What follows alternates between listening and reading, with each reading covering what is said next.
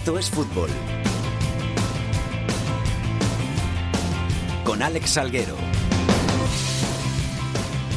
Hola, ¿qué tal? Muy buenas tardes a todos y bienvenidos una semana más a Esto es Fútbol, el rinconcito en cope.es para todo el fútbol de segunda, el fútbol de segunda B, el fútbol de tercera y el mejor fútbol femenino. Ya estamos por aquí una semana más, seguimos paso a paso, seguimos partido a partido, jornada a jornada, quemando etapas hacia nuestra meta final en el mes de junio y seguimos por aquí pues con los que más saben de fútbol los que más les gusta este programa. José Nieto, ¿qué tal? Muy buenas. Hola Alex, ya estamos en, en marzo ya, ¿eh? En marzo, sí, es verdad, hemos entrado en marzo, nos quedan tres ya. mesecitos. Son tres meses, pero se van a hacer, se nos van a ir volando.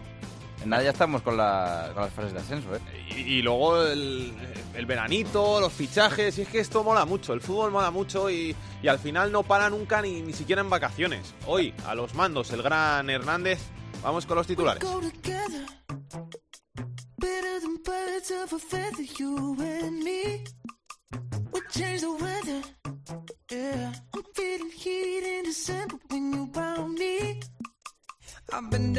Osasuna se mantiene en lo más alto de la tabla tras su décima victoria seguida en el Sadar. Segundo es el Granada a un punto de los rojillos. Ocupan posiciones de playoffs el Albacete, el Málaga, el Deportivo y el Cádiz. Por abajo siguen en descenso una semana más el Nastic, el Córdoba y el Extremadura. Las Palmas, por cierto, cambio de técnico por segunda vez esta temporada. Pepe Mel sustituye en el banquillo a Paco Herrera, que había llegado en el lugar de Manolo Jiménez. Vamos ya con la segunda división B. El Atlético de Madrid lidera el grupo 1. En el grupo 2 el primer clasificado es el Racing de Santander. En el 3 manda el Atlético Baleares. Y en el 4 el Cartagena.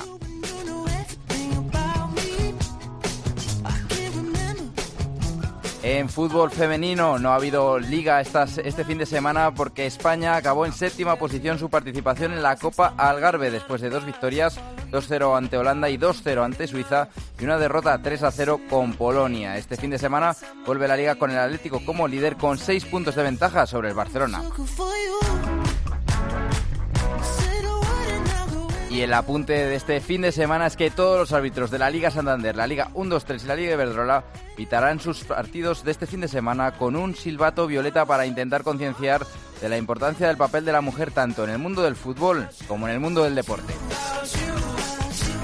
Tus amigas ya me dijeron que tienes ganas.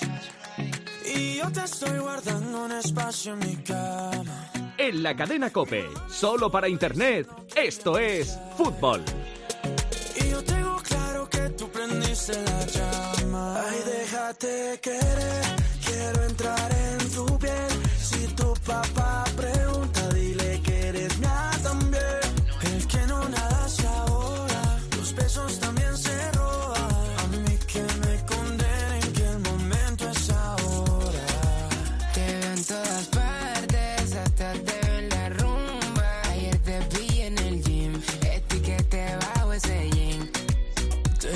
Jornada tenemos esta semana, este fin de semana de la segunda división. Llevamos ya 28. Vamos a por la 29, una jornada 29 que promete porque hay partidos muy importantes. El primero de ellos, el que se va a jugar el domingo a las 4 de la tarde en el Francisco de la Era y que va a enfrentar al Extremadura y al Córdoba. Duelo clave por la salvación entre el antepenúltimo el Extremadura y el penúltimo el Córdoba. Por arriba se va a medir el líder el Osasuna al cuarto clasificado el Málaga. Duelo de aspirantes que va a cerrar la jornada el lunes a las 9 de la noche en La Rosaleda. Dos partidazos para una jornada en la que va a descansar el Lugo porque se va a medir al Reus, así que va a descansar y lo que va a hacer este descanso del Lugo es que la salvación se ponga un poquito más cara porque va a sumar esos tres puntitos que suman todos los equipos que tenían que enfrentarse al Reus y va a poner al conjunto gallego con 31 puntos, así que Extremadura o Córdoba, uno de los dos,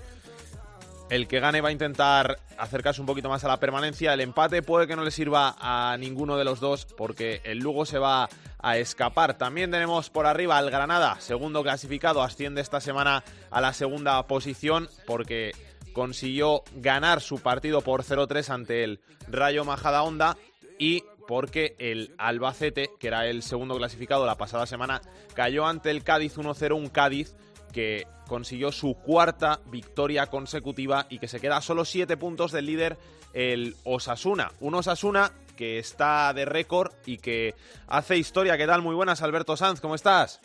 ¿Qué tal? Muy buenas tardes. La verdad es que da gusto este año seguir al Club Atlético Osasuna, invicto en el Estadio del Sadar, 10 victorias consecutivas en su feudo y líderes en esta segunda división con 54 puntos. Ya, obviamente, como es normal, en Navarra mucha gente haciendo cuentas de cuántos puntos van a hacer falta para esta temporada. Eso sí, los pronósticos no son muy, ah, muy, muy buenos porque eh, se van hasta los 80 puntos, se sigue la media así de puntos en esta temporada en segunda división. 80 puntos va a hacer falta para, para ascender directo, ¿no? Se supone. Eh, eh, se supone, es lo que dicen los números, si siguen esta tendencia en segunda división, ya sabes que luego eh, a final de temporada los de abajo suelen conseguir más puntos con, con los apuros que los de arriba, pero ahora mismo sería hasta los, hasta los 80 puntos. También es verdad si la temporada pasada hicieron falta 75 más los tres, entre comillas, gratis del, del Reus, ya estamos en 78, por lo tanto, por ahí puede rondar perfectamente las cifras. Ahora lo que hay que hacer es ganar algún partido fuera de casa, porque en casa os una intratable, pero fuera de casa baja bastante el nivel el equipo rojillo. Está bajando bastante, es verdad que las últimas salidas han conseguido ir más o menos ir puntuando, pero sí que es verdad que este fin de semana tiene un partido clave frente al Málaga, un rival directo, y qué mejor plaza, como dices tú, para empezar a sumar de tres en tres que la del Málaga, así que esperemos que los hombres de Yago Barrasate lo puedan conseguir, aunque eso sí, ya saben que no va a ser nada fácil, siguen pendientes y mucho de, del parte médico porque sigue habiendo muchos jugadores. De hecho, Rubén García vuelve a estar en él y no ha entrenado con, al mismo ritmo que sus compañeros. Así que muy buenas noticias, mucha alegría en todo el osasunismo, pero el parte médico sigue preocupando. Es que después de, de, todo lo bien que vas, después de tantas victorias seguidas, al final, si, si pierdes en Málaga, te vuelve a poner el Málaga un punto.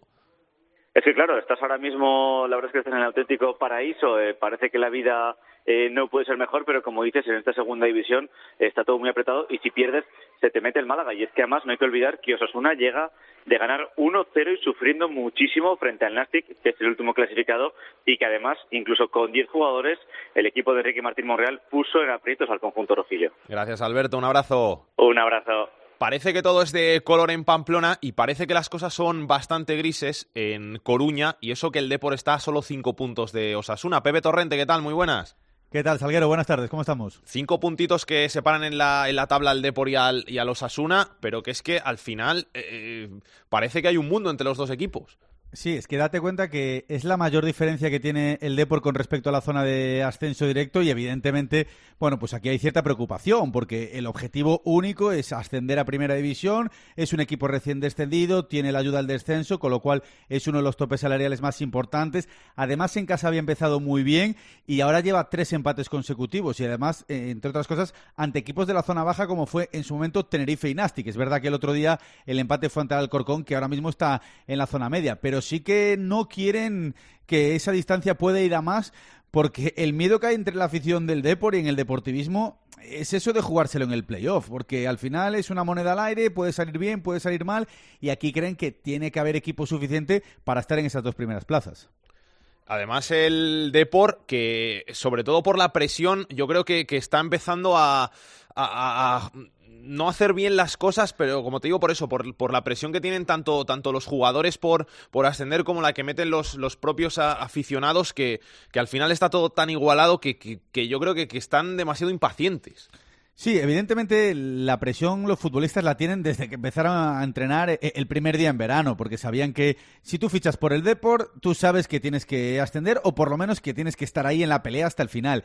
Empezó muy bien el equipo y la gente sobre todo alababa, después de tantos cambios en la plantilla que hubo con respecto a la temporada pasada, que se ensamblasen tan bien las piezas eh, en tan poquito tiempo y que el Deport, sobre todo en Riazor, empezase como un tiro.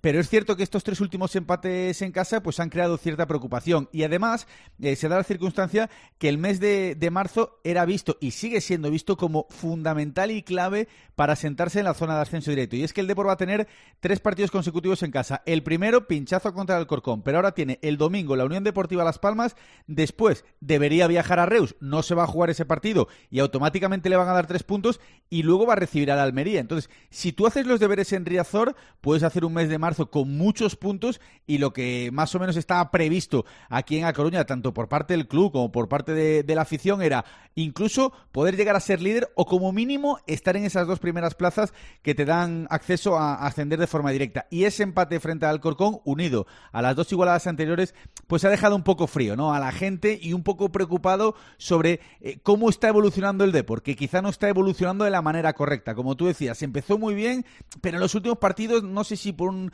un tema de presión excesiva que tienen los futbolistas, de que a lo mejor pues los picos de forma en este caso no están en el mejor momento, pero es verdad que al de por fuera, de, eh, sobre todo ahora mismo en casa, le está costando mucho. Gracias, Pepe. Un abrazo. Un abrazo. CeeLo Green, CeeLo Green, G2, G2, Latino, Juan Magán, yeah, Austin Music, let go, yeah. Make over seal, now we got a deal. Juan Magán, my G2, and CeeLo Green. Estamos arriba, estamos pagando los bills. This worldwide hustle in the rings. Y vamos a seguir hablando de la segunda división y vamos a seguir hablando del Sporting de Gijón, porque el Sporting, después de tres derrotas consecutivas, eh, dedicó una importante victoria a Kini, después de que se cumpliera ese aniversario de la muerte del brujo, ganando 1-2 en Soria. Y en esa victoria fue clave nuestro protagonista de esta semana en estos fútbol, Cristian Salvador. ¿Qué tal? Muy buenas. Muy buenas tardes. ¿Qué tal, Cristian? ¿Todo bien? Bien, sí, bien, todo bien.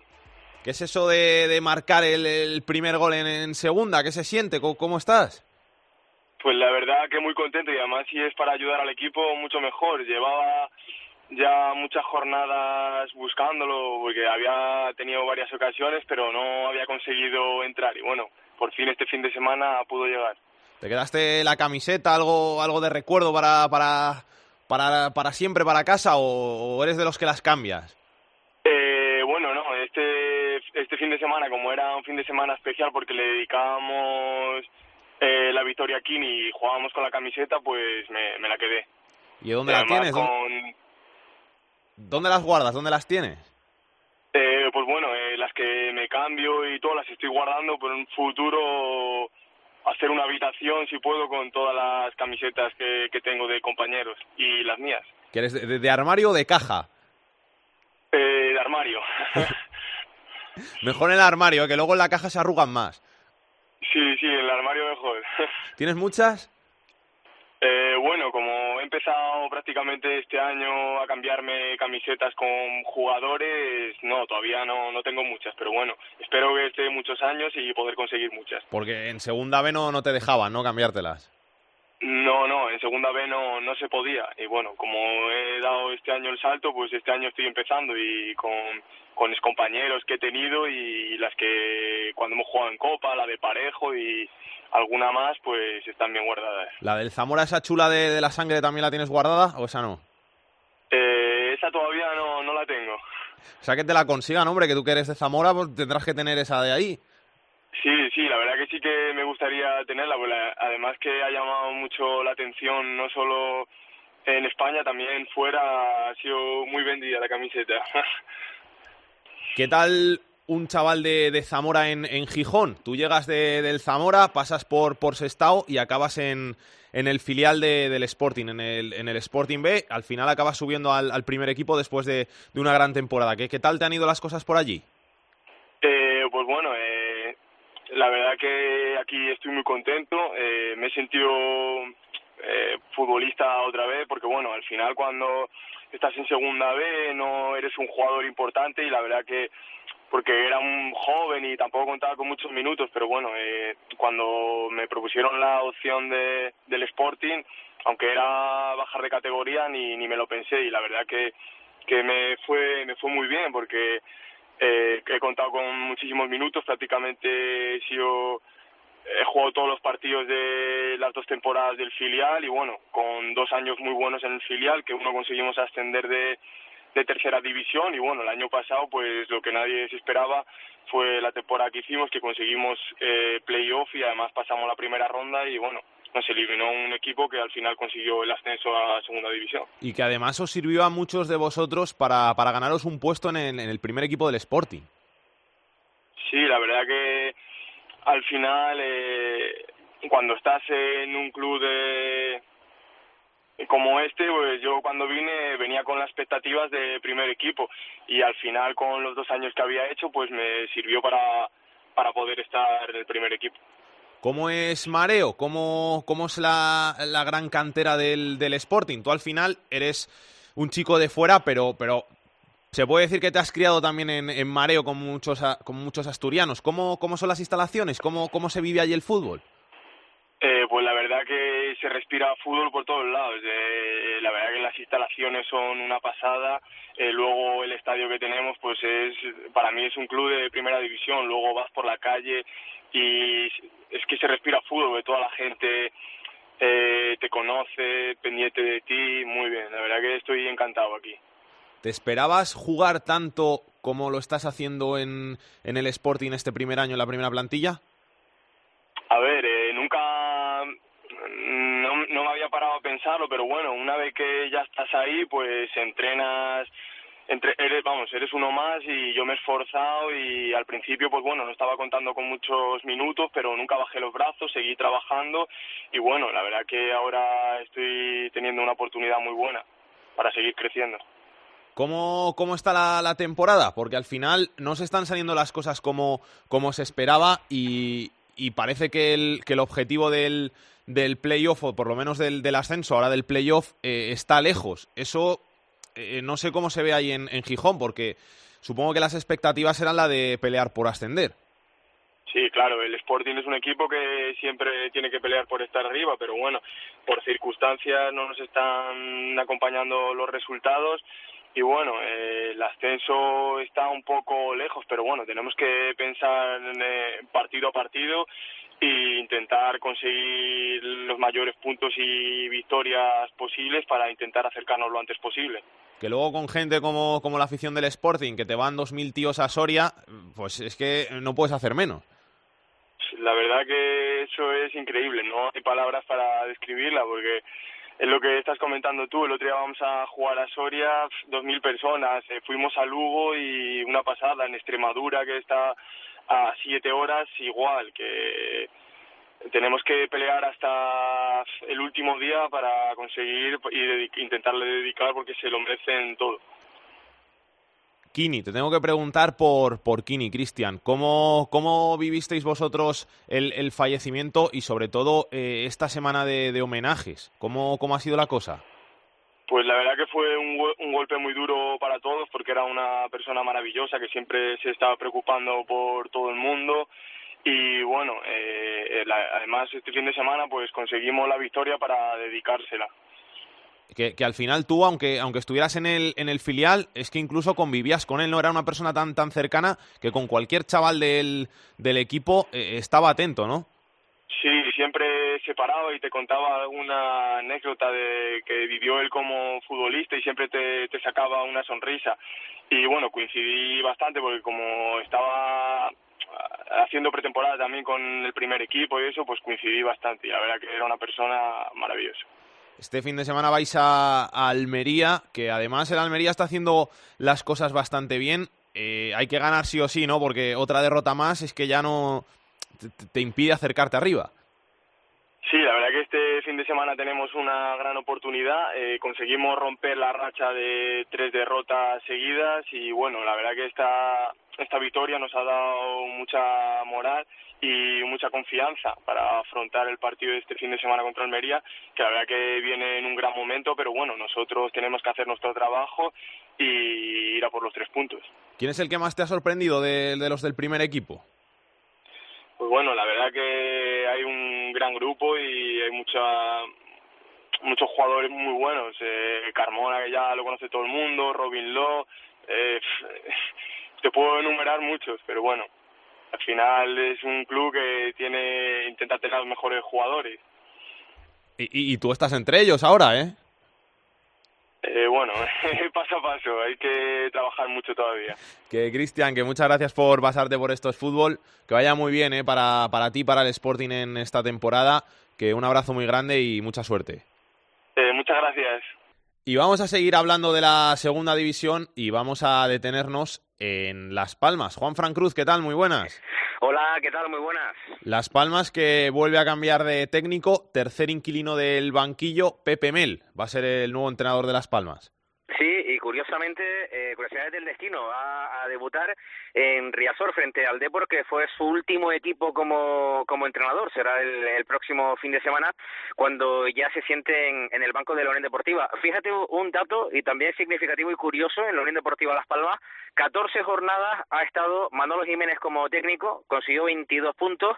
14 jornadas ha estado Paco Herrera como entrenador de la Unión Deportiva, consiguió 16 puntos. Y 14 jornadas va a estar el Pepe Mel, es decir, un tercio para cada uno de los tres entrenadores que va a tener la Unión Deportiva, porque eso sí, ya lo ha comentado el presidente, pase lo que ocurra en las próximas jornadas, Pepe Mel va a finalizar la, la temporada. Que dicho sea de paso, y para que los aficionados, sobre todo de la Unión Deportiva, tengan optimismo, dijo Mel que solo firma por las 14 jornadas que restan de competición, no quiere hablar de la próxima temporada, firma hasta final de campaña, porque está convencido, cree que hay opciones reales que la Unión Deportiva Las Palmas pueda jugar la fase de ascenso hacia la categoría de, oro del fútbol español. Lógicamente es muy complicado, veremos el 11 y si cambia de sistema el técnico de la Unión Deportiva, Pepe Mel, para el próximo domingo. Lo que sí sabemos es que va a jugar Rubén Castro y 10 más, porque esa es otra que a todos los equipos donde ha ido Pepe Mel ha estado Rubén Castro y vuelve a coincidir, y en este caso en la Unión Deportiva Las Palmas. Al final, ¿qué, ¿qué, es lo que le pasa a Las Palmas? Porque si lo miras hombre por hombre, para mí era de las tres mejores plantillas junto con, con la del Depor y con la de los Asuna, y, y está ahí en mitad de tabla, perdido en, en mitad de tabla, un equipo súper irregular que no termina de perder muchos partidos, pero acaba empatando un montón, que es lo que le está pasando, por ejemplo, al Valencia en primera, y que no termina de dar con la tecla. Sí, tiene la mitad de los partidos que ha jugado de las 28 jornadas, tiene empates, 14 igualadas tiene la Unión Deportiva Las Palmas en, esta temporada. La verdad que es una cuestión que yo creo que todos nos preguntamos, esa incógnita la tiene prácticamente todo el mundo, pero no es menos cierto que con Manolo Jiménez y con Paco Herrera el equipo jugaba más a no perder que a ganar. Y esa era una circunstancia que muy pocos entendían, porque efectivamente, hombre por hombre, la Unión Deportiva Las Palmas tiene, si no la mejor, de las tres mejores plantillas de la categoría. En presupuestos el segundo de la competición, más de 21 millones de euros lo que se ha gastado esta campaña en la Unión Deportiva Las Palmas. Pero tampoco, y, y también es, es cierto eh, que dentro de lo que es la, la plantilla, la segunda es eh, con jugadores de mucha hambre, muy rápidos, que quieren llegar, eh, no te dejan prácticamente disputar eh, los balones y la Unión Deportiva tiene muchos jugadores que la pasada campaña estuvieron en la primera división del fútbol español. Quizás eh, la moldarse a la categoría de plata, donde hay que correr, luchar, trabajar durante los 90 minutos, ha sido otra de las circunstancias que ha llevado o que tiene en estos momentos a la Unión Deportiva Las Palmas en, en mitad de la tabla clasificatoria. Gracias, Juan Fran. Un abrazo. Un abrazo fuerte. Hasta luego. Dani Asenjo, ¿qué tal? Muy buenas. ¿Qué tal, Saballero? ¿Cómo estás? Este fin de semana tenemos derby madrileño en el Cerro del Espino, ¿no? Eso es, sí, en el Cerro del Espino. En Alcorcón ganaron los locales, así que esta segunda vuelta toca derby en el Cerro, en un cerro eh, con un césped en mal estado, la verdad, que parece que lo que resta de temporada va a continuar en esas condiciones el césped con muchos boquetes y mucha muy irregular sobre todo que, que le viene mal es verdad que muchos equipos de los que llegan a jugar allí se quejan, pero principalmente a mí eh, el, el, primer perjudicado me parece el propio Rayo Majadahonda. Como ya sabes, un equipo que le gusta tocar el balón, que le gusta llevar el cuero raso y la verdad que ellos son los propios perjudicados, pero no hay remedio, así que como tú dices, domingo 12, derby entre dos equipos que bueno, llegan con buena cara, entre comillas, el Alcorcón viene de rascar un empate bastante, yo creo que sorprendente en Coruña, ahí sobre la bocina en el minuto 85 empataba Víctor Casadesús y, y viene, bueno, de un empate y de una victoria, pero hay que recordar que Alcorcón venía de una racha muy, muy mala. ¿eh? Entró en Barrena un equipo que llegó a estar líder de la categoría y que ahora está décimo a cinco puntos del, de, la, de la zona de playoff y bueno, se va a encontrar un Rayo Majadahonda que a pesar de todo está seis puntos por encima del, del descenso y sobre todo ese colchón y ese, esa bocanada de aire, por así decirlo, la tomó sobre todo con esa victoria en el Molinón, en Gijón, 2 a 3 hace dos semanas, porque en casa los últimos resultados, es verdad que ha recibido equipos grandes como el Málaga y el Granada, no han sido, no han sido nada positivos. De hecho, dos, dos visitas de Málaga y Granada y sus derrotas. Con lo cual, bueno, un derby yo creo que va a ser igualado, un derby seguro que apasionante entre un equipo Rayo Majadahonda con un juego muy atractivo y un Alcorcón que que su fuerte sin duda es, la defensa. Así que veremos a ver cómo se resuelve este derby en el Cerro del Espino. Gracias, Dani. Un abrazo. Y vámonos a Zaragoza, donde el gran protagonista de la semana está siendo el joven canterano Alberto Soro Anabat. Hola Alex, ¿qué tal? Malas sensaciones otra vez en el Real Zaragoza. El equipo ha vuelto a decaer y el efecto Víctor Fernández se ha evaporado. Tras ser uno de los mejores equipos en el arranque de este 2019, ahora el Real Zaragoza lleva tres jornadas sumando solo un punto de nueve posibles. Ha encadenado dos derrotas consecutivas ante Osasuna y Almería. El equipo comete numerosos errores en la defensa del balón parado y además arriba solo ha marcado un gol en los últimos tres encuentros. Unas cifras que dejan claro que lo que resta de temporada se va a hacer muy larga y que hay que asegurar cuanto antes la permanencia, como decía el guardameta Cristian Álvarez. En primer lugar, tenemos que despegarnos bien de la zona de, abajo porque todavía matemáticamente todo es posible y tenemos que tomarnos las cosas con muchísima seriedad. Nosotros nos quedan todavía muchísimos puntos en juego y tenemos que, que alejarnos y tomar muy, bien tranquilidad de la zona de abajo. Eso primero y principal. Esta jornada el Real Zaragoza visita al Granada con la recuperación de Guitián en el once inicial que entrará por Verdasca en el centro de la defensa. Mientras tanto, en el centro del campo vuelve Eguaras después de cumplir sanción, mientras que el canterano Alberto Soro fue expulsado ante la Almería en el minuto 96 por dar un codazo a un rival. El comité de competición le ha impuesto dos partidos de sanción, pero el Real Zaragoza piensa recurrir a apelación e incluso, si es necesario, ante el Eso sí, parece poco probable que se le retire esta amonestación. Desde el club entienden que Soro sí tenía posibilidad de disputar el balón, mientras que en el acta arbitral pone que no. Ahí se hará el intento de que la amonestación quede sin efecto. La semana pasada hay que recordar que ya se recurrió al TAZ por Eguaras sin obtener los objetivos zaragocistas. Así que si finalmente Alberto Soro no puede jugar, apunta a entrar en el once inicial ante el Granada Diego Aguirre. Y vámonos a la zona baja de la tabla, porque esta semana partidazo en el Francisco de la Era, Extremadura, Córdoba. Rodrigo Morán, ¿qué tal? Muy buenas. Hola Alex, ¿qué tal? Muy buenas. ¿Qué tal fue el debut en el banquillo de Manuel? Bueno, la gente está satisfecha, Alex. La gente está contenta porque, bueno, empatar ante Las Palmas con un equipo que, que domina tantos registros, ¿no? Como es la Unión Deportiva Las Palmas, a pesar de, de que estaba en, en mala forma y ya se vio con la destitución de Paco Herrera, pues el punto se vio se vio positivo. Se le vio una Extremadura quizá más liberado, con menos eh, con menos tensión, menos atenazado de lo que se le ha visto en las últimas jornadas. Pero claro, aquí los empates, eh, la matemática de los empates empiezan a quedarse cortas en el Extremadura. Y lo que sí está claro es que Manuel habrá tenido un buen punto de partida si gana el domingo al, al Córdoba, claro. ¿Se habla de final o todavía no, no estamos con, con esos apelativos porque queda bastante? Sí, mira, realmente es una final y los jugadores lo saben. De hecho, el propio Castro Espinosa, el portero, ha dicho que no hay que tenerle miedo al término final o al término partido determinante. Lo que pasa es que todas las finales que ha jugado la Extremadura, que han sido ya varias, desde hace algunas semanas las ha perdido. Eh, el Rayo Majadahonda fue un empate, la final ante el Numancia se perdió y sobre todo se habla de finales cuando consigue llenar el estadio como va a ocurrir el domingo. Por eso el término final lo quieren evitar aunque está en el subconsciente. Eh, evidentemente creo que es una final para la Extremadura y creo que es una final para el Córdoba. El que salga ganador de este partido, creo que el empate fortalecería un poquito más al Córdoba a pesar de que vaya por debajo, pero si la Extremadura consigue ganarle al Córdoba el domingo, creo que puede poner ese punto de inflexión que lleva tanto, tanto tiempo buscando. Gracias, Rodrigo. Un abrazo. Un abrazo, amigo. Hasta luego. Tony, ¿es una final para el Córdoba? Hola Alex, ¿qué tal? Sí, sin duda lo es. Sin duda lo es, no solo porque el Extremadura es un rival directo, sino por el momento en el que llega el partido, ¿no? Viene después de un cambio de, de, entrenador, el equipo ha cambiado un poco con Rafa Navarro, sobre todo está más junto, es más fuerte, o por lo menos eso pareció ante el Málaga, y solo un gol en el último instante de Ndiaye, pues eh, hizo que la fiesta no fuera completa. Pero está claro, ¿no? El, el Córdoba, si, si gana, habrá un espaldarazo importante a su idea de ascenso, pero si pierde será un golpe y sobre todo según cómo pierda será un golpe muy duro de, de, asimilar para una afición que además a pesar de toda la, coyuntura en la que se mueve el equipo, ha respondido, porque las 500 localidades que ha enviado en Extremadura se han cubierto, de hecho se han cubierto con un poco de lío, porque ha habido follón, el Córdoba ha hecho un sorteo para repartir esas localidades entre sus abonados y ha havido polémica, porque parece que no ha sido del todo limpio.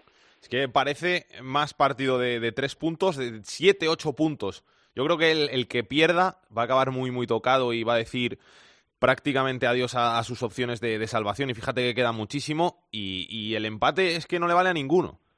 Claro, esta semana lo hemos lo hemos hablado con tanto con gente de, aquí como gente de, de la Extremadura. Yo, yo he hablado con, con Frank Cruz y eso comentan ellos, evidentemente sotoboche. Tampoco quieren levantar la voz precisamente por si por si sucede lo que no desean, esa esa derrota. Pero claro, Extremadura no termina de arrancar. El pasado fin de semana en Las Palmas no fue capaz de ganar ni ni con uno más, ¿no? Y, y el Córdoba pues está en una situación en la que sí parece que amaga en algunos partidos pero tampoco consigue mantener una línea de regularidad que, haga que su afición confíe en la permanencia. Y si consiguiera vencer en Almendralejo y sobre todo con la vuelta de algún jugador como Chus Herrero, se habla también de que Javi Lara podría ocupar de nuevo un puesto en el centro del campo después de muchos meses. En fin, sería, insisto, un, una píldora muy importante, más allá de los tres puntos, que son ahora mismo oro, eh, no solo eso, sino anímicamente sería fundamental. Gracias, Tony. Un abrazo. Un abrazo, Alex. Y hay que seguir hablando del Reus, que sigue dando noticias, pese a que ya hace bastantes jornadas que dejó de competir. Carles Valdellou, ¿qué tal? Muy buenas. ¿Qué tal? ¿Cómo estáis? Hay que contar ahora que Luis Oliver vuelve a la palestra y que el equipo se ha acogido como a la ley concursal, ¿no? Sí, a ver, de hecho, el lunes pasado el Tribunal Superior de Justicia de Cataluña recibió una petición por parte del nuevo propietario del club, Olfo, para abrir una petición, como decíamos, un procedimiento de concurso de acreedores para que se pueda a partir de aquí empezar a trabajar en la normalización económica del proyecto. Recordemos que ahora mismo el uh, que es el club, tal y como después se hizo la venta con John Olive, pues uh, tiene una deuda contraída de casi, casi 8 millones de euros. Ese procedimiento de, bueno, de concurso de acreedores es bajo el que se ha pedido esta solicitud, pero por otro lado también es noticia porque esta semana se ha sabido que antes de que empezara la temporada, Joan Uribe, que era el máximo responsable del club, habría utilizado 300.000 euros que había colado el club de por parte de la liga para pagar a una empresa que se llama Core Store y que está presidida por la porta para devolver un préstamo que anteriormente se había contraído con esta con esta empresa. Recordemos que parte de las deudas que tienen ahora mismo en los, el conjunto del Bascam ya no es únicamente con los futbolistas, sino con muchas de las empresas con las que habían contraído servicios, hoteles, autocares. Por ejemplo, esta propia empresa se dedica a la gestión de servicios a empresas deportivas, es lo que es la gestión económica, etcétera, etcétera. Y como decíamos, pues John Oliver, por un lado, es noticia por estos 300.000 euros que presuntamente hubieran ido desde el club hasta esta empresa, donde, insisto, es de titularidad de él juntamente con la de John Laporta, y por otro lado por esta petición que ha hecho la nueva propiedad de Olfo para, digamos, normalizar la situación pidiendo este concurso de, acreedores. Por otro lado, recordemos que los trabajadores 63 todavía siguen acogidos a lo que es el proceso de regulación de sus contratos porque les adeudan desde el pasado mes de agosto y, mientras tanto, el que sigue compitiendo es el equipo filial, que es la tercera división, y con el que se empezado a normalizar ya algunos pagos. Hay jugadores que esta semana ya han recibido algunas de las nóminas que se les adeudaba. Gracias, Carles. Un abrazo. Un saludo, buenas tardes. Que pase Pedro Martín. El enfadato de Pedro Martín. Hola, Pedro, ¿qué tal? Muy buenas. ¿Qué tal? ¿Cómo estamos? ¿Qué tenemos que contar? Pues bueno, pues eh, es eh, normal que a estas alturas de temporada pues se produzcan eh, varios ceses de entrenador en la segunda división. Digamos que es el segundo momento crítico para los entrenadores en segunda división. El primero es más o menos entre la jornada 10 o 15, que es cuando más o menos están colocando los equipos, donde se toman casi siempre las primeras eh, decisiones drásticas con los entrenadores, y otras es esta fase, eh, ya cuando estamos en el, en, dentro del último tercio de la competición, preparando precisamente el sprint final y los equipos que están enfilados en, en, esa, en ese camino mal enfilados, pues son los que toman las decisiones, como han pasado estos, estos semanas con el Extremadura, con el Córdoba, con Las Palmas, y nos hemos quedado eh, sin el entrenador con más partidos en segunda división, que es eh, Paco Herrera, que ha sido despedido de Las Palmas, ha dejado la cifra en 463, eh, 177 victorias, 146 empates, 140 derrotas, y es que ni eso, ni el entrenador con más partidos en segunda división, se está libre de, de esta criba que pasan los entrenadores hasta ahora.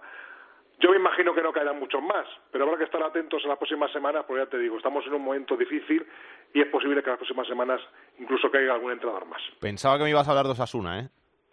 Bueno, ya hemos hablado de Osasuna otras veces, pero vamos, es de- el, el- el- el equipo navarro está, está bien y bueno, ya dijimos al principio de la segunda vuelta que tenía pinta de, de que era el principal favorito para el ascenso. Un abrazo, Pedro. Hasta luego.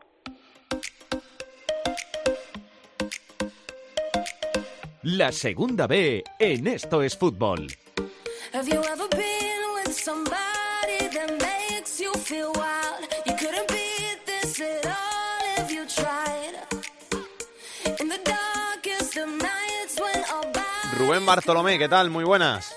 Hola, ¿qué tal? Buenas tardes. Vamos a hablar un poquito de la segunda B, que ya es hora, y vamos a empezar por el grupo 1, donde esta semana ya no son los cuatro equipos madrileños los que ocupan plaza de playoff. No, porque no, no pudo aprovecharlo, bueno, ni el Castilla, que sí sigue en puntos de playoff, pero que no sumó, ni el Sebastián de Reyes, que, también eh, cayó, y eso lo ha aprovechado la cultura leonesa y la Ponferradina, que han llegado ya al fin ahí, que además van de la mano las últimas semanas, después de un principio liguero en el que cuando uno estaba bien el otro sufría y viceversa, pues parece que ahora ya están llegando con, eh, con fuerza, aunque todavía lejos de, del Atlético de Madrid B y del Fuenlabrada, que solventaron sus partidos, que siguen líder y colíder con una ventaja interesante para estas 11 jornadas eh, que restan y que parece que pueden eh, luchar por esas dos primeras posiciones dejando a- al resto de equipos las, las siguientes. Y después muy comprimido, ¿no? Porque se cae el Sanse y entra la cultura danesa por ellos, pero es que el Pontevedra que cayó en el duelo con, con los bercianos está solo tres puntos del playoff, incluso el, el Guijuelo, que fue quien se cargó al, al Sanse, pues eh, está cerquita, está a cinco puntos y, podría llegar. Hay que hablar también eh, de unionistas por el gol del portero, por el gol de Molina, creo que era el minuto 92-93, última jugada de- del partido y consiguió un empate para, para Unionistas, un, eh, u- el primer gol en la historia, es un club joven, Unionistas, pero el primer gol de, de un portero para, para Unionistas en, en toda su, su historia. Y hay que hablar de que abajo, los tres de los tres de abajo, tanto el Rápido de Buzas como el Carnero como el Fabril, que no consiguieron ganar, que siguen un poquito más lejos de la salvación. Eh, la tiene el que más cerca el Rápido de Buzas a, siete puntos, quedan 11 jornadas. Van a tener que remar bastante porque cada semana que pasa algún equipo de los que estaban en pugna por el descenso parece escaparse un poquito y cada vez quedan menos boletos. Grupo 2 perdió el Racing. Es la gran noticia, además después de adelantarse, porque empezó ganando, que además eh, metió Dani Segovia con, con mucha clase el, gol de penalti que les ponía que les ponía 0-1 y después el Langreo, que, que se quiere asomar poquito a poco a las posiciones de arriba y ya es séptimo, le consiguió dar la vuelta al partido en Ganzabal y, y que esa es la gran noticia, ¿no? que, que perdió el Racing, lo aprovechó Mirandés, eh, sigue a ocho puntos, sigue muy lejos, pero bueno, mientras haya vida y esperanza para para el Mirandés, que encima en- se ha metido en la, en la final de la Copa Federación, así que esfuerzo extra ¿no? para, para esta gran plantilla de cara al tramo final. Quien no pudo seguir el ritmo fue la Unión Deportiva Logroñés, que cayó, eh, aunque durante unos minutos sí que parecía que podía eh, meterse otra vez en partido, empezó cayendo 2-0 con el Tudelano y cons- consiguió el 2-1 antes del empate, sale del descanso, y parecía que podía llegar el empate, pero, pero no llegó. Sí que ganó Baracaldo y siguen los cuatro de siempre, porque la Real Sociedad B empató con el Atlético B en el doble filiales, perdió el Oviedo B, entonces siguen con esa ventaja, parece que van a seguir siendo los cuatro que estén en, en puestos de, de playoff, pero bueno, cuidado por ejemplo con equipos como el Langreo, ¿eh? que acaba de demostrar frente al Racing de lo, de lo que es capaz, ¿no? Y luego por la parte de abajo, dos victorias muy importantes, la, la Gimnástica de Torrelavega y el Vitoria, de tres puntitos para, para los dos, para acercarse un poco a la salvación, la tienen todavía seis puntos, sí que dejan a la Sociedad Cultural y Deportiva Durango más hundida, porque está ahora mismo siete de, del equipo que, que le precede, y que toman un pelín de oxígeno para intentar eh, luchar en este tramo final, mientras que la Sociedad Cultural y Deportiva Durango pues sí que lo tiene muy, muy, muy, muy complicado. Grupo 3 se mantiene líder el Atlético Baleares una semana más y eso que empató y por abajo perdieron todos los últimos. Es que ha sido una semana con muy poquitas victorias. Sí, ha habido, ha habido muchísimos, muchísimos empates. Eh, creo que eran eh, siete empates y tres victorias. Entonces, claro, se ha movido muy poquito la, la clasificación. Uno de esos siete empates, como ya nos tiene bastante acostumbrados, es el del Villarreal B, ¿no? Y de milagro, porque llegó en el tiempo de descuento para seguir con esa racha de empates. No lo aprovechó esta semana el Atlético Baleares, que también empató y que, y que sigue eh, empujando por arriba con para ese liderato. Eh, sí aprovecharon lo- los siguientes equipos, ¿no? Sí, sí que aprovechó el, el Hércules para, para acercarse un poquito, sí que aprovechó el Cornellá, que son dos de los equipos que, que ganaron, y el, el otro equipo que consiguió los tres puntos fue el Barça B, que también es de la zona alta de la tabla, y lo demás pues empates derrotas, ¿no? Entonces por, por la zona de abajo, como no ganó nadie, eh, prácticamente sin movimiento y una semana más, pero muy muy igualado, porque el Castellón que es penúltimo tiene tres puntos de la salvación, así que nadie lo tiene asegurado por ahí abajo, muchos equipos involucrados, incluso en esa zona alta, pues con, con todos los empates que ha habido y las victorias de, de Hércules y de Cornellá, que, que comprimen un poco más también los, los cuatro o cinco primeras posiciones, sí que hay el corte ese del Cornellá al Barça B, pese a la victoria, parece que va a ser cosa de cinco, pero, pero muy muy igualado, y como hay mucho miedo a perder estas últimas semanas, pues mucho empate y se, prácticamente no se mueve la clasificación, pase como si no hubiera pasado la semana casi. Y en el grupo cuarto sí que ganaron los primeros clasificados. No lo hizo el Melilla, que parece que poco a poco va perdiendo fuelle y que puede hasta caer de los de los playoffs, de la zona de playoff esta semana. Sí, le está costando al, al Melilla este tramo final de, de liga y es, es el equipo de los que está arriba que, que parece que, que menos, eh, con, con menos con menos fuerza llega por lo menos este tramo final, mientras vienen otros eh, por detrás eh, em- empujando bastante, la verdad. Y es que creo que si, si no me equivoco, eh, la semana que pasa, la, bueno, la derrota frente, frente al Cartagena y, y luego creo que llevaba también eh, dos empates consecutivos antes de, después de haber ganado a, a la Balona. Entonces sí que son eh, dos puntos de, de nueve que lógicamente eh, le restan bastante en esa lucha en la que hasta hace poco podía estar luchando prácticamente con, con, eh, con los de arriba, ¿no? Eh, viene muy fuerte el San Fernando y viene muy, viene muy fuerte, aunque más lejos vienen equipos como, como la Balona o como el Badajoz, que hasta hace poco también estaba ahí luchando, eh, intentando llegar ahí. Pero es verdad que parece que también se han quedado cinco arriba, ¿no? Con, con equipos como el Murcia, que ya hablamos hace semanas que, que este año no iba a ser, que se metía en esa zona media, casi media baja de, de la tabla, y, y con la lucha hasta hace poco que era entre Cartagena y UCAM por el primer puesto, que ahora parece que va a ser para para Cartagena, aunque esta semana sí que sí que ganó el equipo eh, universitario al, al colista al Atlético Malagueño con, con solvencia. Parece que, el- que mientras el Cartagena tiene bastante acomodado ese primer puesto, el, el UCAM y, el Recre mm, parece que son los dos que pueden aspirar a ese segundo puesto y quedaría entre Melilla y San Fernando la cuarta posición, porque parece verdad difícil que llegue nadie más, aunque eh, el Melilla si se queda sin fuerzas podría ser el, el siguiente en abandonarlo y dejar cuatro equipos muy muy muy muy claros por, eh, por la lucha por el playoff. Y abajo los dos equipos que llevamos también semanas eh, diciendo que tienen muchas papeletas para acabar cayendo en tercera. Uno de ellos, como te decía, el, el Atlético Malagueño, que, no, no pudo sumar en, casa, y el otro es el, el filial de Almería, que también cayó, además, en los minutos finales eh, frente al frente al Jumilla, que aunque lejos en la tabla era un rival de, la zona de abajo, que le hunde un poquito más y prácticamente estos dos equipos ya descontando las semanas, ¿no? Para, para ver cuándo acaban cayendo al pozo, porque tienen muy, muy difícil y hará una lucha por cinco o seis equipos con, con el Ejido y con el Sanuqueño en el mismo puesto de descenso, pero con otros cuatro o cinco equipos que no tienen nada asegurado y entre ellos clásicos de, de la categoría como, como el Sevilla Atlético, que ya lejos de las glorias pasadas en las que luchaba, incluso estuvo en segunda división, lleva un tiempo ahí eh, coqueteando con el descenso a tercera división y cuidado que, que en este tramo final la experiencia es un grado y, y los filiales siempre le cuesta. Gracias, Rubén. Un abrazo. A vosotros, adiós. Y vamos a hablar con el gran protagonista de la semana en esta segunda división B, el guardameta del Unionistas. Carlos Molina, ¿qué tal? Muy buenas. Muy buenas. ¿Cuántas entrevistas llevas ya? Bueno, unas cuantas, no te voy a decir que no. más que goles, más que goles. Sí, no, eso seguro, eso seguro. Que, oye, ¿es tu primer gol? Sí, sí, la verdad que sí, así siendo... Desde que salí juveniles no, no metí un gol ni, ni en los amistosos. Ni, ni de penalti, ¿no? Como se dice, ni tiraba los penaltis en los amistosos. Qué va, qué va, no, ni me dejan, vamos. Por lo menos te dejaron subir, que eso es difícil. Sí, no, además fue el mister quien, quien me gritó, porque yo incluso pensaba que quedaba más tiempo, pero fue el que me, me gritó y me dijo que subiera y, y al final pues salió bien. Eh, eh, ¿No te notas extraño en, en el área rival? Bueno, la verdad que sí, es diferente en cuanto te chocan a ti que estás en tu área a tener que chocar tú con ellos, ¿no? Es que es totalmente diferente, pero pero sí, bueno, la verdad que ya te digo, una vivencia más, una anécdota y, y ya está, ya hasta la próxima que esperemos que sea dentro de mucho tiempo. Hasta la próxima que te toque subir, ¿no? Subirás, ahora, ahora ganas confianza.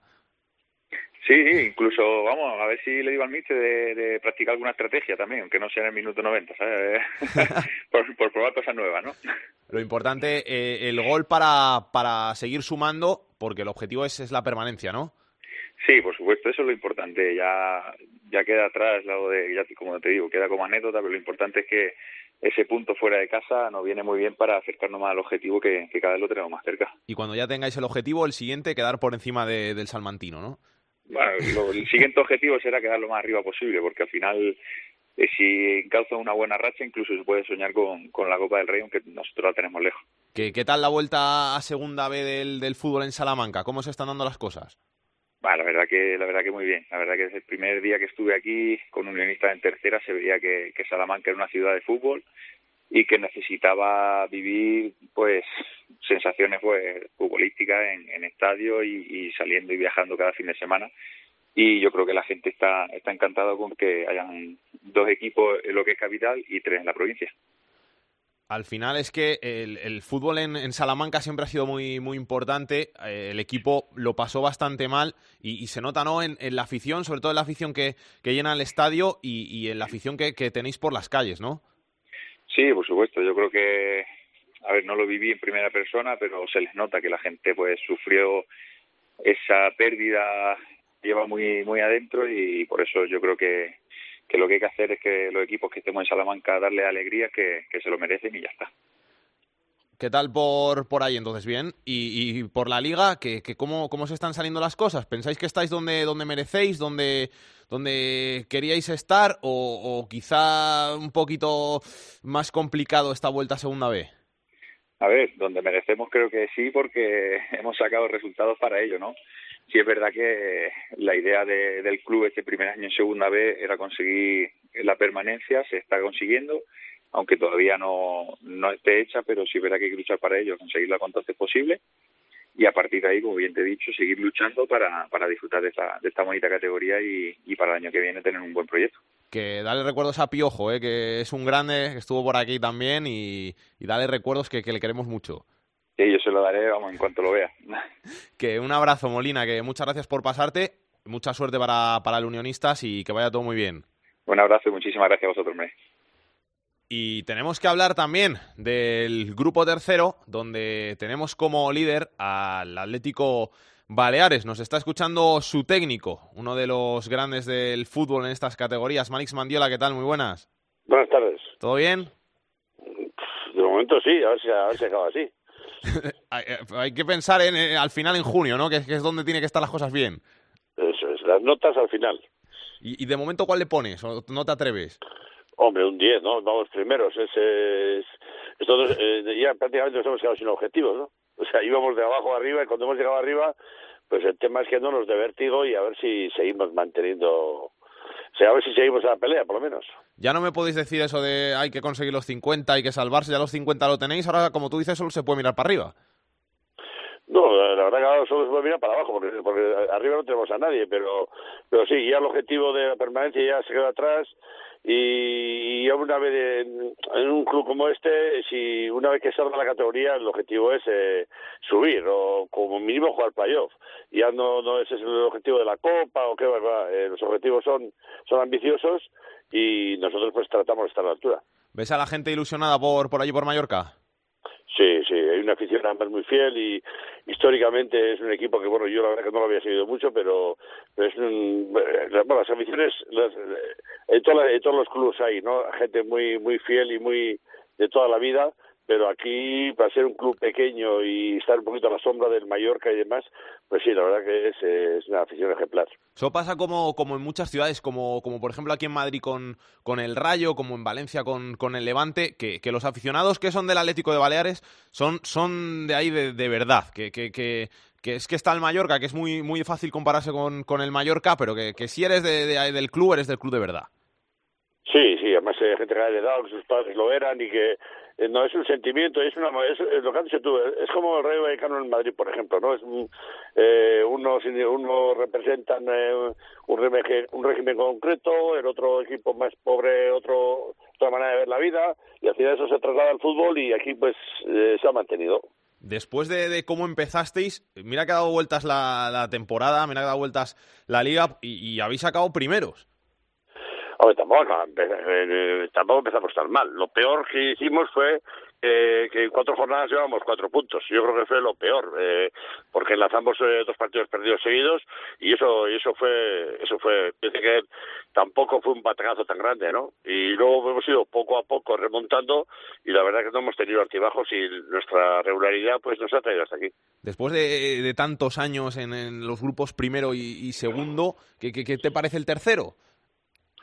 El fútbol de segunda vez es muy parecido en todos los lados. Eh, hay equipos que, que vienen de, de culturas nuevas, de, de, de fútbol de pues siempre digo lo mismo no el mal hecho el Barcelona al fútbol no eh, eh, que, que todo el mundo lo quiere imitar y sin sin tener las bases ni conocimiento ni herramienta no pero al final cuando la cosa aprieta que todo el mundo juega un fútbol práctico y y comparado con otras categorías, con otros grupos, pues yo creo que al final se suele ver, ¿no? Siempre se dice que tal grupo es muy fuerte y luego resulta que acaba la temporada y ninguno de ese grupo sube, ¿no? Entonces yo creo que si la gente que está en este, los equipos que están en esta categoría es por méritos propios y, y todos son muy parecidos. Que al final lo que vale es meter la pelota y ganar, no llegar dando 200 pases a la portería. Hay que ganar y ganar y ganar, como decía Luis Aragonés.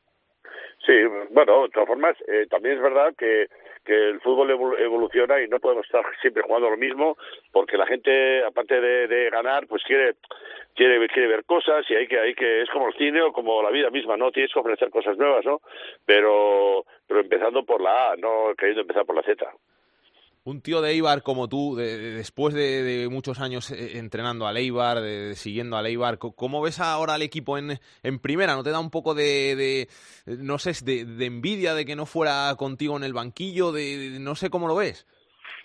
Yo la verdad que entra, en Eibar soy de allí, he jugado allí y he entrenado allí. Me ha faltado entrenar en primera división, he entrenado todas las demás categorías. La verdad que, pero no, no, pero está, el Eibar está muy bien, está muy bien comandado con, con el entrenador que tiene, con, eh, con todo lo que tiene.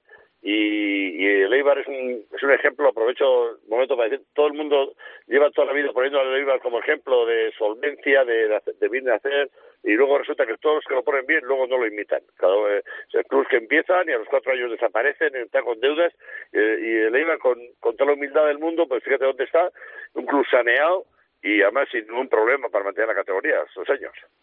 Y, y al final, eh, muchos equipos, tanto de segunda B como, como de segunda, como tú dices, muchos no le imitan, pero hay otros que sí que le están imitando. Eh, el proyecto del Atlético de Baleares puede tener cierta semejanza con, con el de Leibar, ¿no? En busca de, de pasos mayores, de, de- aspiraciones mayores, porque imagino que, que las aspiraciones serán mayores y, y, eh, intentar alcanzar, eh, la, si no se puede la primera, por lo menos la segunda. No, no, no, el Atlético de Baleares puntualmente no se parece nada al Eibar. Aquí el club es de un señor, un señor alemán, y, no tiene nada que ver eh, el punto de partida de, de un club donde, donde hay un propietario a un club como el Eibar que es, de, es, de, es del socio, que es del que es, no sé, es mucho más popular.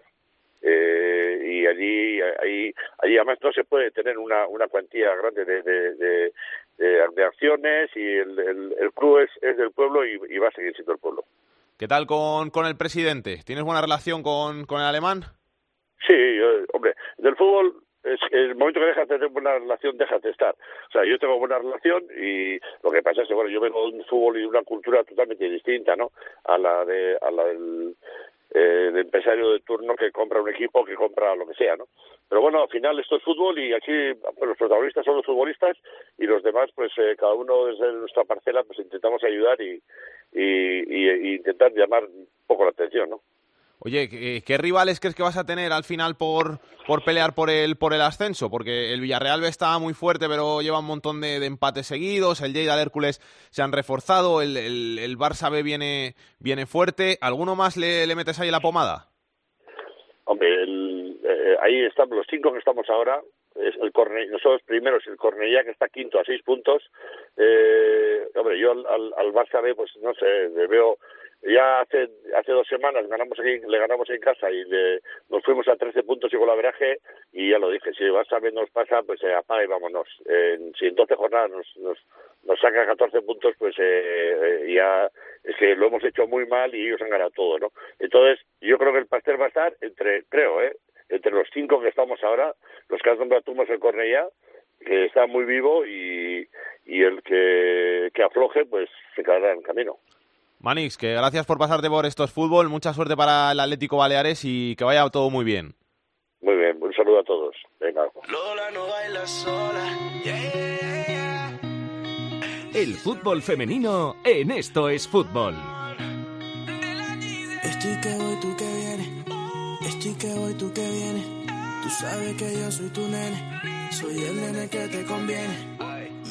Andrea Peláez, ¿qué tal? Muy buenas, directora de Área Chica. Hola, ¿qué tal? Salguero, muy buenas. Hemos quedado séptimos en la Copa Algarve y eso que hemos ganado dos partidos. Hemos sido séptimas, sí. Eh, la Copa Algarve pues, eh, se jugaban, teníamos dos partidos, ya sabemos que estaban ya fijados, que eran ante Polonia y ante la campeona de Europa, que era Holanda. Ganamos ante Holanda por dos goles a cero, con dos tantos de Jennifer Hermoso, pero contra todo pronóstico caímos ante Polonia, que es la 34 del ranking FIFA, por tres goles a cero. Además, bastante hizo rotaciones, eh, hay que decirlo, Jorge Bilda, pero fue bastante llamativo. Entonces ahí perdimos todas las opciones de llegar a la final porque hay que tener mínimo cuatro puntos, por lo tanto no los teníamos y no pudimos llegar a la final y luchamos por el séptimo puesto ante Suiza, ganamos a Suiza, un gol en propia puerta y otro de Jennifer Hermoso, es decir, volvemos con tres goles marcados, los tres por Jennifer Hermoso, ahí está la importancia de la jugadora del Atlético de Madrid y volvemos como séptimas, no nos hemos podido traer el título de la Copa Algarve.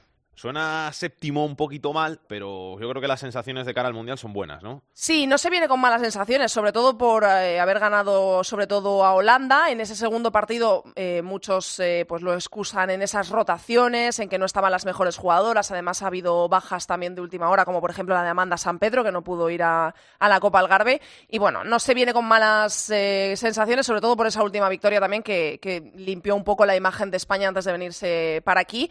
Y ya están las chicas en España y ya están preparando la próxima jornada, que es un poco atípica la próxima jornada de la Liga Iberdrola, porque empieza el domingo y acaba el miércoles. El domingo solo se juega un partido. Cosa más rara. Sí, eh, la Liga Iberdrola en estas eh, cosas de repente se extraña, pero tiene su motivo. Y es que se juega el domingo a la una el Fundación Albacete Valencia porque se abre el Carlos Belmonte. Entonces, para facilitar la afluencia de público y que la gente vaya a ver el partido de las chicas del Fundación Albacete, se abre el domingo a la una y el resto de la jornada, martes y miércoles. Es decir, es jornada intersemanal. Y bueno, ya cuando quieras te, vamos, te voy contando cuando se esclarezca un poquito más todo el lío que hay con la formación de una nueva liga, Ya, lo lo que dice la asociación. La noticia ahora mismo es que ya es oficial que las próximas tres temporadas de la Liga Iberdrola las ha adquirido MediaPro a razón de 3 millones de euros por temporada, es decir, tres temporadas, 9 millones de euros, que para el fútbol femenino es una noticia estupenda. Y voy a decir, antes de terminar, que siguen abriéndose los estadios y que se va a jugar en Mendizorroza el Alavés Athletic de Bilbao B, que me parece una gran idea para el Alavés. Pues sí. porque hay que seguir abriendo el fútbol femenino. Pues sí, a los y dentro, de, y dentro de nada, el Wanda Metropolitano, que ya van retiradas más de 40.000 entradas, se ha abierto otra parte del lateral en el Wanda Metropolitano, eso son muy buenas noticias, seguro que vamos a estar hablando de récord más que en San Mamés. Gracias, Andrea. A ti, Salgue. La tercera división en Esto es Fútbol.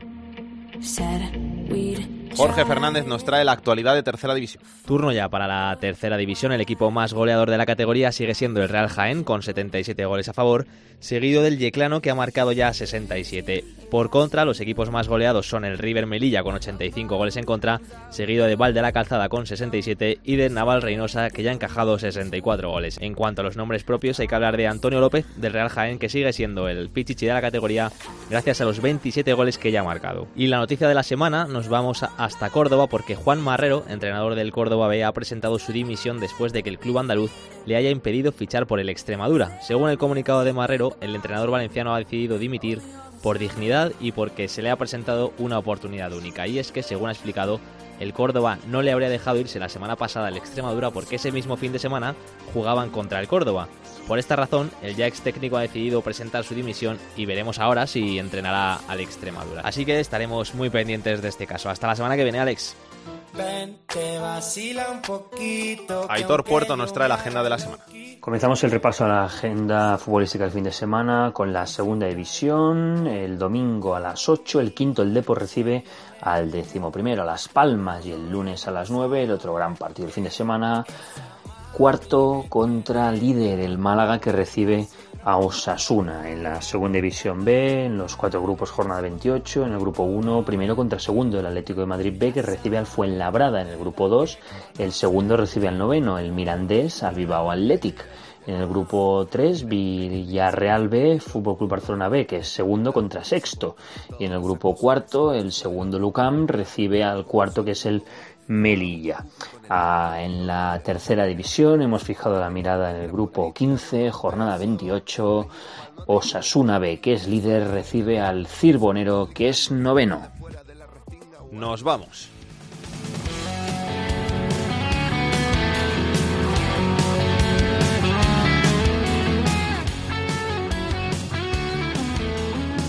Nieto, ¿tú tienes la camiseta del Zamora? Tenemos ya pedida para Cristian para enviársela ya para Gijón. Me ha encantado el programa hoy, ¿eh? Pero La ha quedado muy zamorano. Bueno, ¿le conocías tú a Cristian por ahí? Un añito, tiene un añito más que yo, así que te puedes hacer una idea. Hay O sea que sí. que nos conocemos todos. Es bueno, es bueno, ¿eh? Me, es me buen, ha es buen me jugador, es muy buen jugador y me alegro muchísimo de que, de que haya conseguido este primer gol ya con, la- con el Sporting. Pues con Cristian Salvador como protagonista, nos vamos hasta la semana que viene aquí en Estos Fútbol, donde volveremos con más actualidad de segunda, segunda B, tercera y el mejor fútbol femenino. Hasta entonces, que disfrutéis del fin de semana, que lo paséis todos muy bien. Besos y abrazos para todos. Chao, chao.